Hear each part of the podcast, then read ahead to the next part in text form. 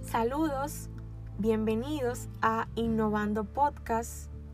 Quien les habla es Haylin de los Santos y en este primer episodio vamos a estar abordando un tema muy, muy, pero muy interesante. Sí, asimismo, con énfasis añadido. Muy interesante, que es la innovación inclusiva. Quizás nos preguntemos, innovación inclusiva, innovación, inclusión, ¿guardan relación estas prácticas? O quizás algunos ya más o menos captaron la idea. Pero, sin más preámbulos, vamos a dar inicio. Hoy en día, las aulas y los espacios educativos están ocupados por estudiantes que presentan diversas características y necesidades educativas particulares, pues hace años se ha estado trabajando para llevar a cabo una educación más inclusiva que pueda responder a la diversidad de necesidades de los estudiantes desde un mismo proyecto y currículo educativo.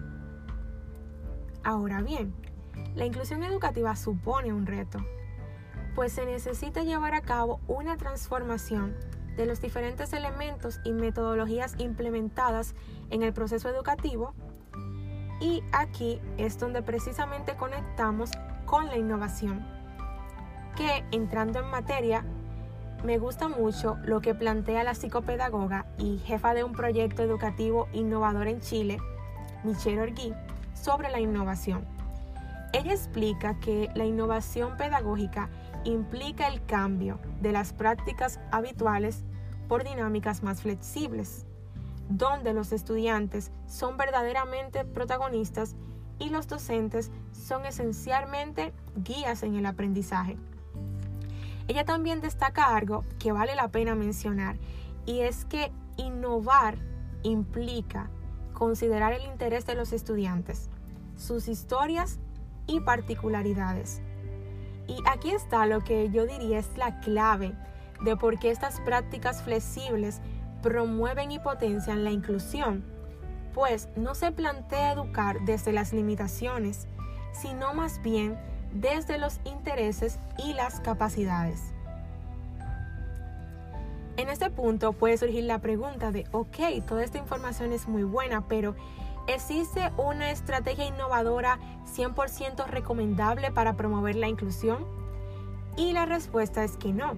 No existe una metodología única e infalible, pues la elección de la metodología dependerá de un diagnóstico de la necesidad que presentan los alumnos del centro y de ahí se debe entonces buscar o diseñar la estrategia más adecuada lo que sí es importante considerar es que cualquiera sea la metodología, la misma debe respetar los ritmos de aprendizaje de los estudiantes. Durante la investigación para llevar a cabo este podcast me encontré con una metodología innovadora que llamó mucho mi atención y la misma lleva por nombre redes de tutoría. Esta inició a implementarse en México hace más de 10 años y ha trascendido a otros países con resultados impresionantes. La misma tiene como premisa esencial que un buen aprendizaje ocurre cuando coincide el interés de quien aprende con la capacidad de quien enseña. En la misma eh, son los estudiantes quienes les brindan tutoría a sus compañeros. Incluso pude leer el testimonio de un joven que padece discapacidad visual, una persona ciega y cuya tutora utilizó una canción y una serie de preguntas al final de esta para enseñarle la historia de uno de los personajes que tuvo participación en la independencia del país, en este caso de Chile. Y el estudiante contaba que era muy entretenido que una de sus compañeras lo enseñara. Ya entrando en la parte final de nuestro podcast, les resalto que tal como hemos estado hablando, la innovación es el medio para llevar a cabo la inclusión educativa y poder atender a la diversidad de las necesidades de los estudiantes. Además, no existe una metodología universal, sino que se debe analizar el contexto para seleccionar la que más se adecue. Otro detalle que no quiero irme sin mencionarles es que innovar para incluir, más que una opción que tienen los docentes, es una responsabilidad, pues la educación es un derecho que se le debe garantizar a todos los niños, sin importar su condición. Gracias por escucharme y nos encontramos en otro episodio. Saludos, esto es Innovando Podcast y antes de iniciar a desarrollar el tema de este segundo episodio, me gustaría recordar que en el episodio anterior estuvimos tratando acerca de la innovación inclusiva. En dicha ocasión, hacíamos mención de que la innovación es el medio para mejorar la inclusión en el aula. También destacamos algunas pinceladas de un proyecto innovador inclusivo, pero en este segundo episodio estaremos abordando un tema igual de importante e interesante dentro de la innovación, y es la investigación educativa, su relación con la innovación, retos y algunas pinceladas acerca del docente como investigador. Las aulas y los espacios educativos son escenarios donde se presentan problemáticas que requieren de la búsqueda de soluciones y nuevos conocimientos para generar cambios. Cuando nosotros hablamos de investigación educativa, nos referimos al proceso de aplicar el método científico en la búsqueda de soluciones a problemáticas y en la obtención de nuevos conocimientos sobre aspectos relativos al campo educativo.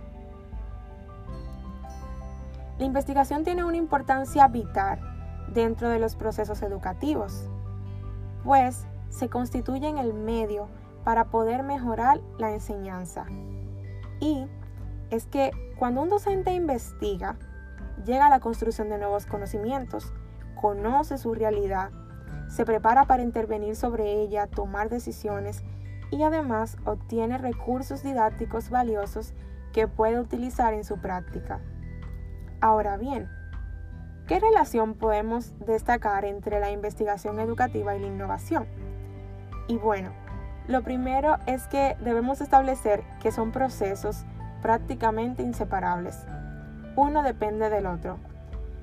Mientras la investigación educativa arroja conocimientos y diagnostica problemáticas, la innovación, por su parte, planea la intervención para transformar esas problemáticas y mejorar el proceso educativo. Las innovaciones no pueden partir de la nada. Primero es necesario realizar una investigación para poder identificar qué elementos del proceso no están funcionando y en base a este resultado poder planificar las acciones y las estrategias innovadoras pertinentes para generar un cambio. Pero no podemos pasar por alto que la innovación presenta sus retos. Uno de esos retos es el papel tradicional de los profesores.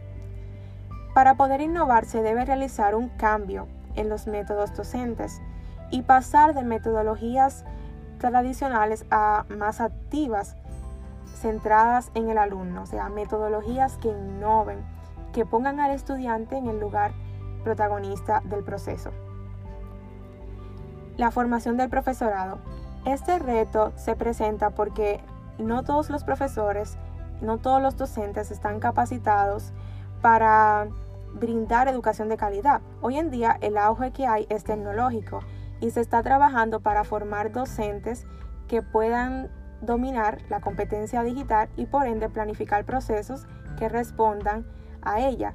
Este reto de la formación del profesorado también podría aplicarse a la investigación educativa, pues también no todos los docentes cuentan con la capacidad de poder realizar investigaciones educativas que arrojen resultados positivos en su práctica, pero también es algo que en el siglo XXI actualmente se trabaja para formar docentes capacitados en dicha área. El otro reto también es la necesidad de conectar la innovación tecnológica con la práctica educativa. Y para eso se requiere que todos los estudiantes tengan acceso a la tecnología. Y como mencionábamos anteriormente, necesitamos docentes capacitados en el área tecnológica que puedan diseñar actividades que respondan a la innovación implementando la tecnología. El último reto es el espacio educativo.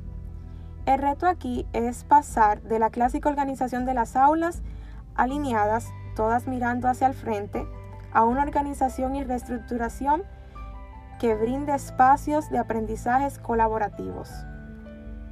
Y ya acercándonos al final de nuestro podcast, quiero aprovechar para recargarles que la investigación educativa es esencial para mejorar la enseñanza, pues como hemos visto, permite encontrar soluciones a problemáticas de la educación.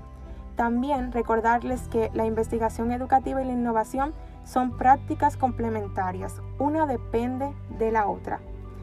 Y otro detalle que es importante agregar es que el compromiso que deben asumir los docentes, tanto en la investigación educativa como en la innovación, pues son dos herramientas que le permitirán mejorar su práctica pedagógica y por ende el aprendizaje de sus alumnos.